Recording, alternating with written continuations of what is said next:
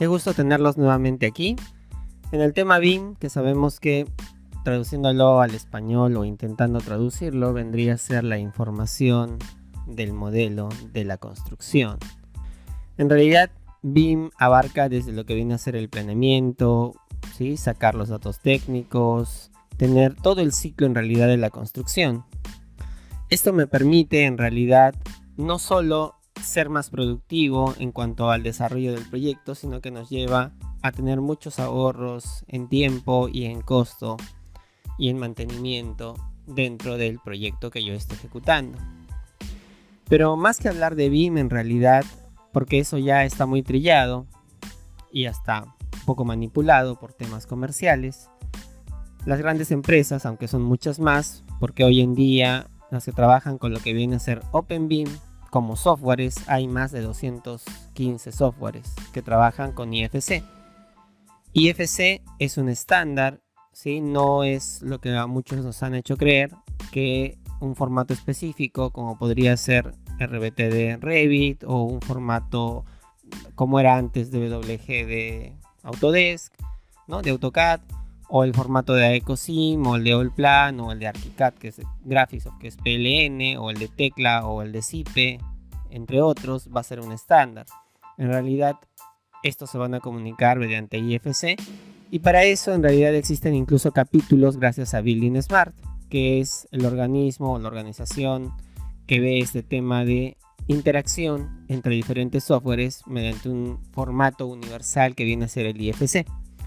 De hecho, se espera que acá aparezca la banderita de Chile muy pronto, porque Chile es el que está más avanzado y ya con una normativa muy bien desarrollada y si entran a su página que es planbim.cl van a darse cuenta que todo está en base a IFC.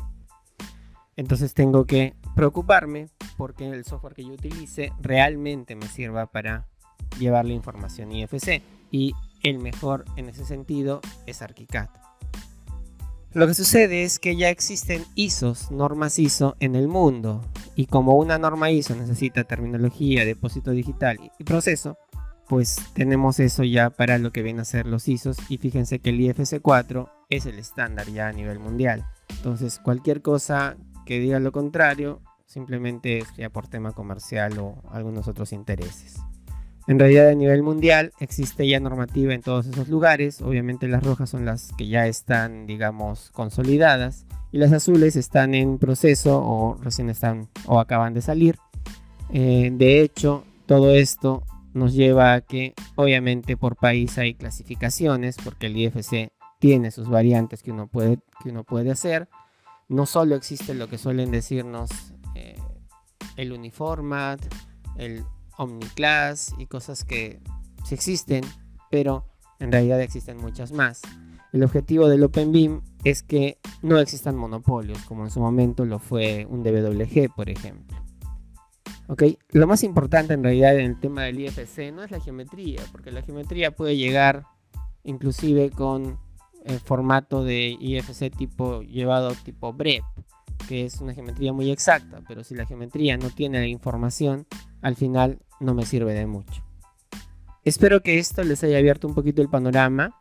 En realidad, el curso que van a ver es un poquito para entrar y calentar y así darnos cuenta de todo el potencial que tenemos con ArchiCAD, sobre todo porque maneja muy bien el tema OpenBeam, el tema IFC, BCF, eh, de una forma que es muy valorada.